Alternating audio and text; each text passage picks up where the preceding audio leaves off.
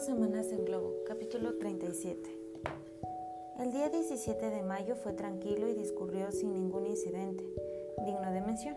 Un viento no muy fuerte pero sostenido volvió a empujar al Victoria hacia el sudoeste. Su sombra trazaba en la arena una línea rigurosamente recta. Antes de partir, Ferguson había renovado prudentemente su provisión de agua, temiendo no poder tomar tierra en aquellas comarcas habitadas por los Tuareg.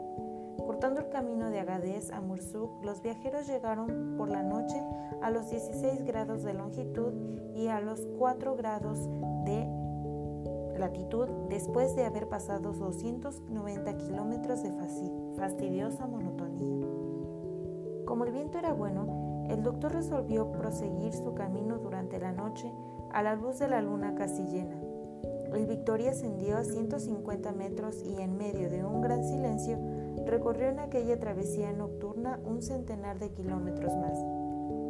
El domingo por la mañana, el viento roló de nuevo hacia el noreste. En el extremo del horizonte se distinguían numerosos buitres que afortunadamente no se acercaron. La aparición de aquellas aves hizo que Joe celebrara la feliz idea del doctor de embutir un globo dentro de otro. ¿Qué sería de nosotros a estas horas? dijo, si solo hubiéramos tenido un envoltorio. Este segundo globo es como el bote salvavidas de un buque que reemplaza a este en caso de un naufragio. Tienes razón, Joe, pero mi bote me preocupa porque no es tan bueno como el buque.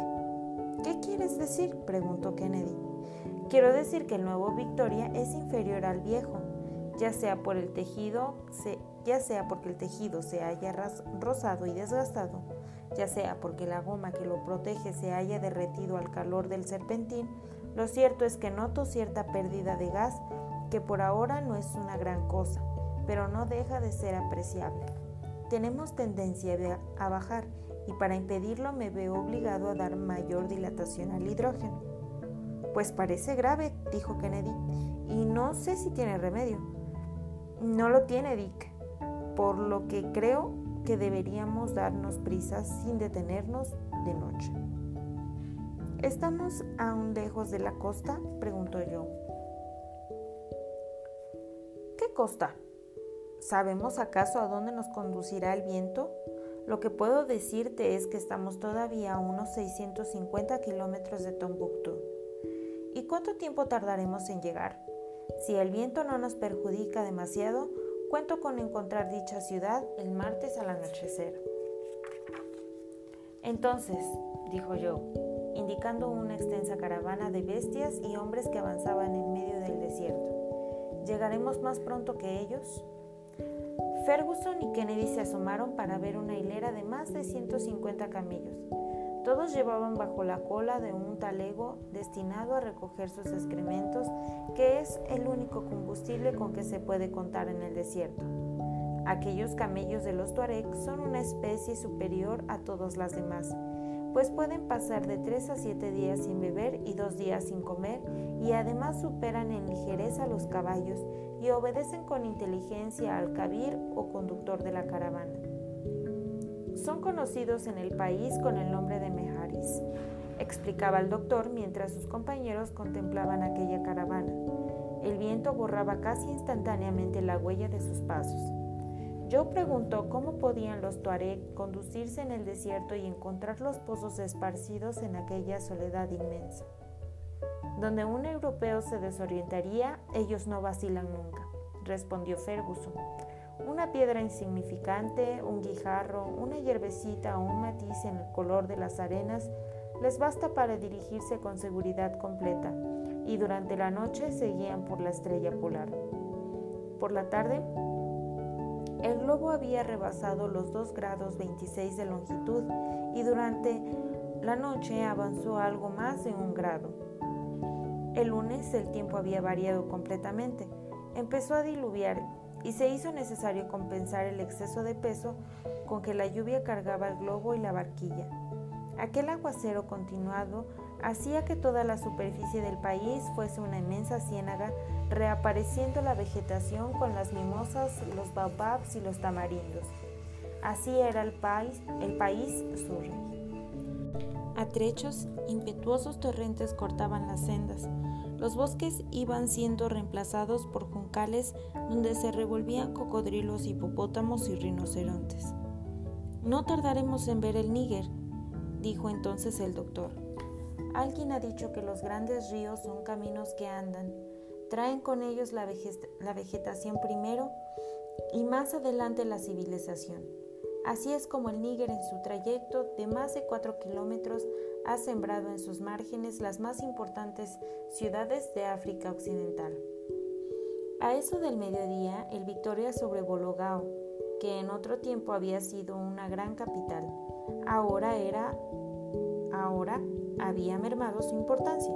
He aquí el lugar, señaló el doctor, por el cual Barth atravesó el Níger a su regreso a Tombuctú. El Níger, el famoso río de la antigüedad que rivalizó con el Nilo, se ha cobrado numerosas vidas.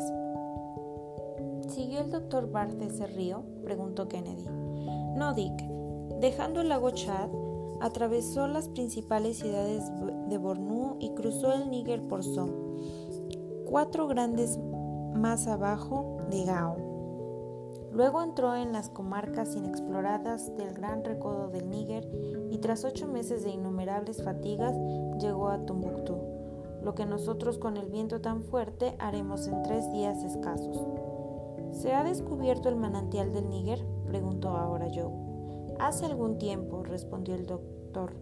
El reconocimiento del Níger y de sus afluentes ha atraído a numerosas exploraciones europeas desde 1749, es decir, desde décadas antes de la famosa expedición del escocés Mungo Park, que se realizó en 1795. El mayor Line, en 1822, fue el primero en llegar a las fuentes del Níger. Según sus documentos, este inmenso río, en su origen, no tiene ni 70 centímetros de ancho. Es fácil de saltar, dijo Joe. Fácil, replicó Ferguson.